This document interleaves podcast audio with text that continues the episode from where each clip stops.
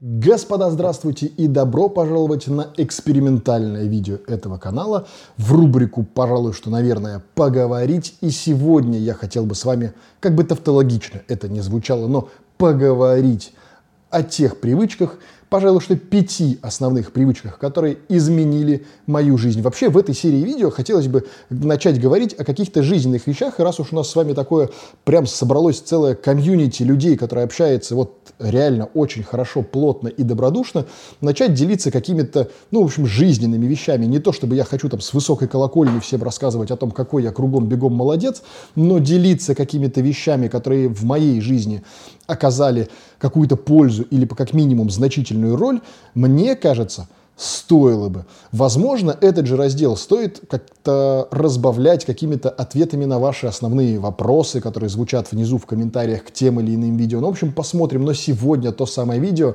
в котором я хотел бы обсудить с вами пять основных своих личных привычек, которые кардинально изменили мою, собственно, как ни странно, личную жизнь.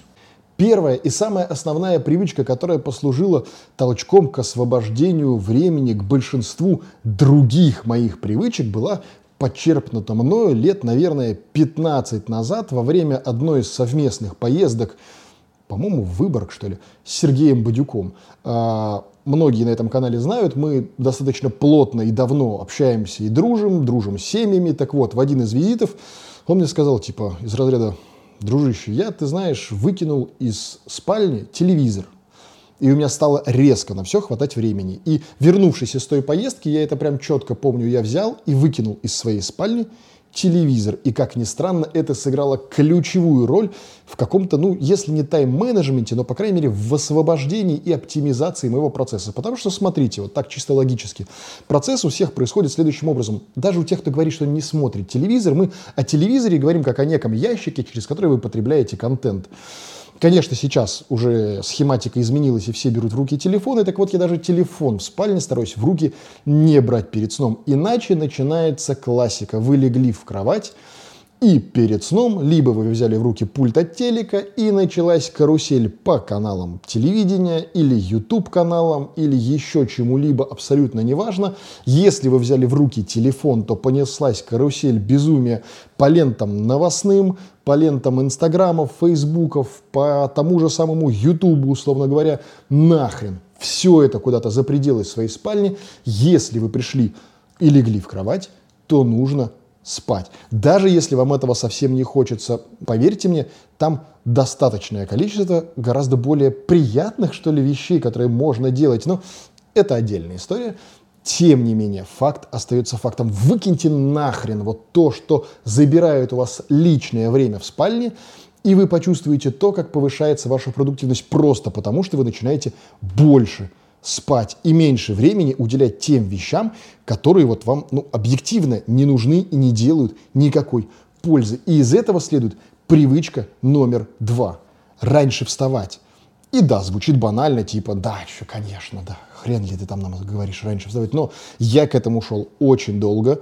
Я к этому шел прям тернистыми путями, с болью и страданием, но факт остается фактом. Нужно раньше вставать. Если у меня раньше было нормой встать в 8 утра и там, условно, как и все, к 9 ехать в офис, то сейчас я встаю в среднем в 5-5.30 утра, и к этому времени я шел на протяжении долгих лет убирает своего сна по 5-10 по минут в те или иные промежутки какие-то времени. И способствовал этому, как ни странно, первый пункт, что я убрал все лишнее нахрен из своей спальни, и если я приходил ложиться спать, то я спал как убитый.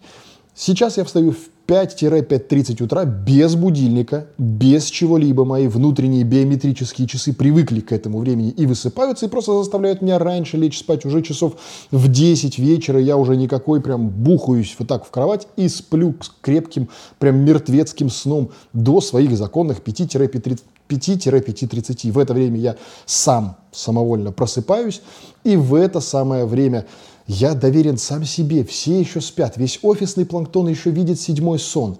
Все ваши родственники и друзья тоже спят. Это то время, ну, пожалуй, что максимальной продуктивности, когда вы можете заниматься теми вещами, на которые среди обычного вашего дня времени и возможностей у вас не будет.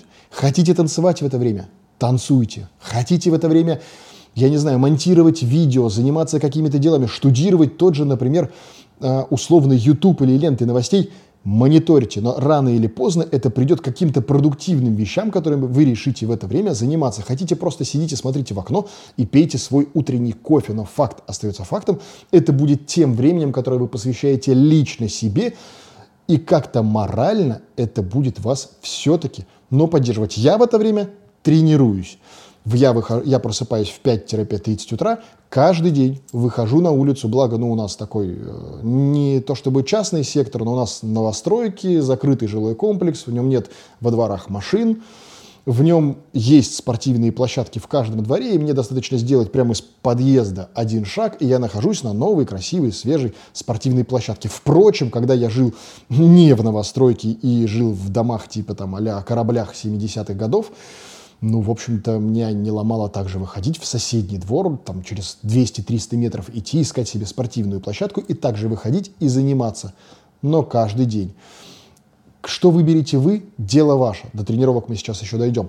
В это же время, после того, как я потренировался, и мне никто не мешает, начиная от прохожих, потому что все в это время еще спят, заканчивая делами, звонками, родными, близкими, кем угодно – После этого я прихожу домой, я могу спокойно посидеть, попить кофе, позаниматься как-то спокойно своими делами, войти спокойно в дневной ритм и как-то настроиться на решение тех или иных проблем и задач, которые я ставлю себе на сегодняшний день, как-то в голове их распланировать, опять же, спокойно и в тишине, никуда не спеша и поехать, например, в офис, в частности, снимать эти самые видео. Да, это я делаю тоже с утра, потому что другого времени у меня просто физически нет. Я делаю это рано-рано утром, пока все еще спят.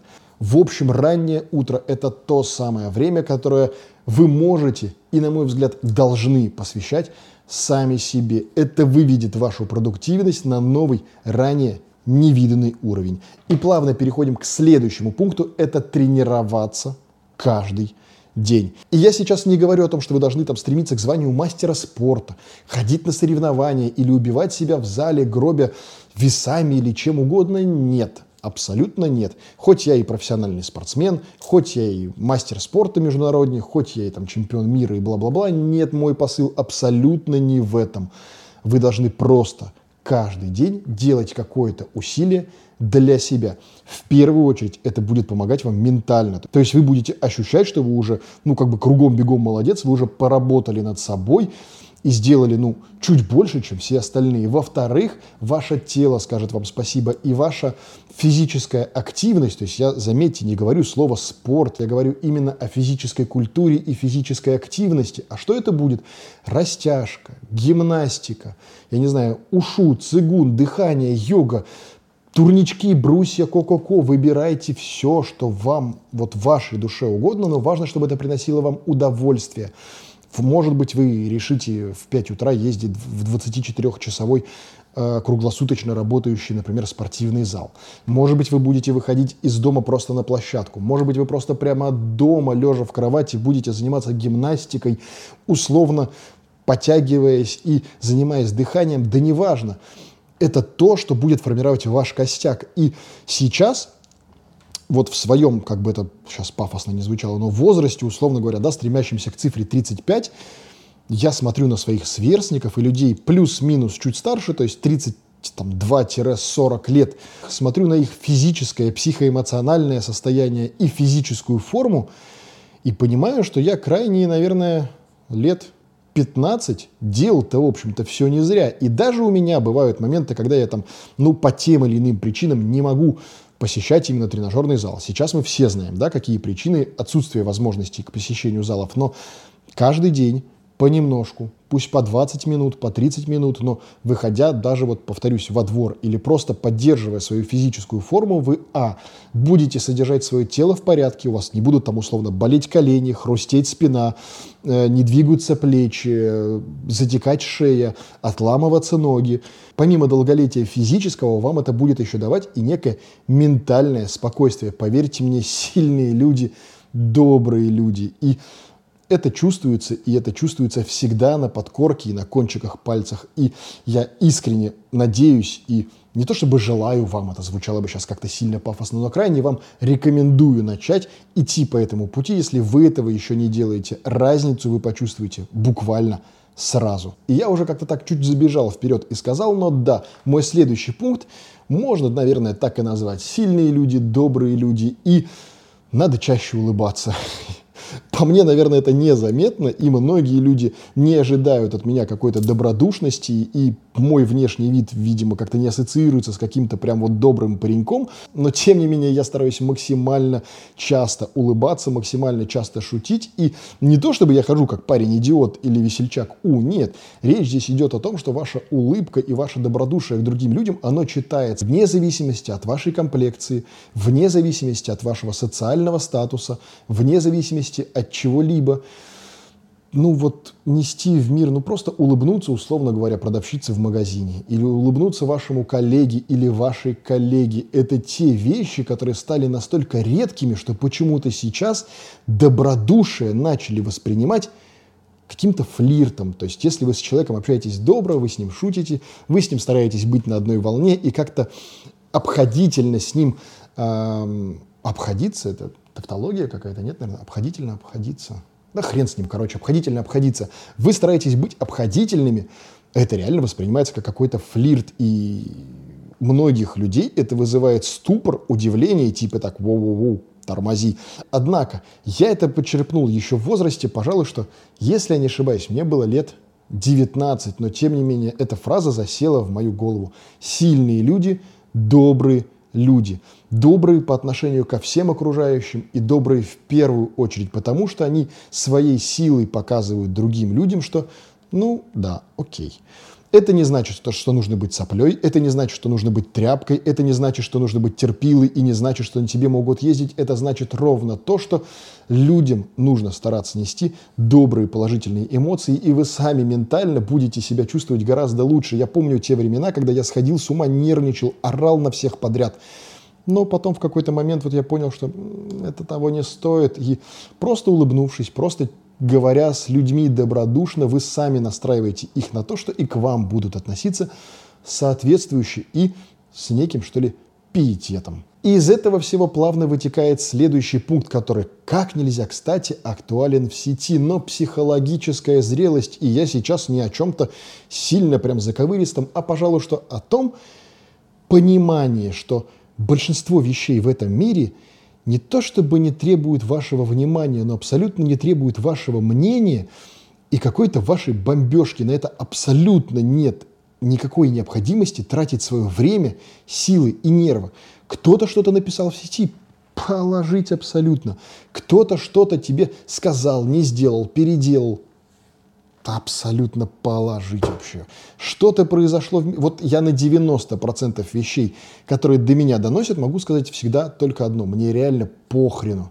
И это не значит, что я какой-то вот человек, оторванный от этого мира или который ничем не интересуется. Нет, я просто четко понимаю, какое количество вещей не имеют под собой ну, вот необходимости траты моих сил и времени на это я обязан их положить на гораздо большую чашу весов и гораздо больше, более важную чашу весов. И я должен потратить свои силы, нервы и ну, какие-то тактико-технические средства, которые в меня вложены, в гораздо более важные, осязаемые и понятные мне вещи. Вот и все, что я пытаюсь этим вам сказать. Это абсолютно не пофигизм, это абсолютно не абстрагирование и не засовывание головы в песок. Это не Иван-дурачок, который лежит на печи и ждет, когда за него все сделают. Нет, это понимание, что у вас есть свои собственные цели и задачи. И есть такая прекрасная история из, э, ну, я же человек из мира информационных технологий все-таки, да, так или иначе, и с высшим образованием профильным. Так вот, есть такая сфера, которая называется ITL, Международная библиотека мирового опыта информационных технологий. Там есть раздел ITSM, сервис-менеджмент информационных технологий, то есть управление бизнес-процессами в информационных технологиях. И по этой теме есть сертификации, там все дела, то есть есть там, условно говоря, умные говорящие головы специалисты, которые там шарят в этой всей истории. Я, кстати говоря, один из них, и я проходил сертификацию ATIL. Так вот, с чего начинается курс ATIL? Это такие базовые принципы, которые вам вбивают в голову с первого самого дня. Если вы не измеряете, вы не можете изменять. Если вы не можете что-либо изменять, то, вероятно, не стоило и начинать.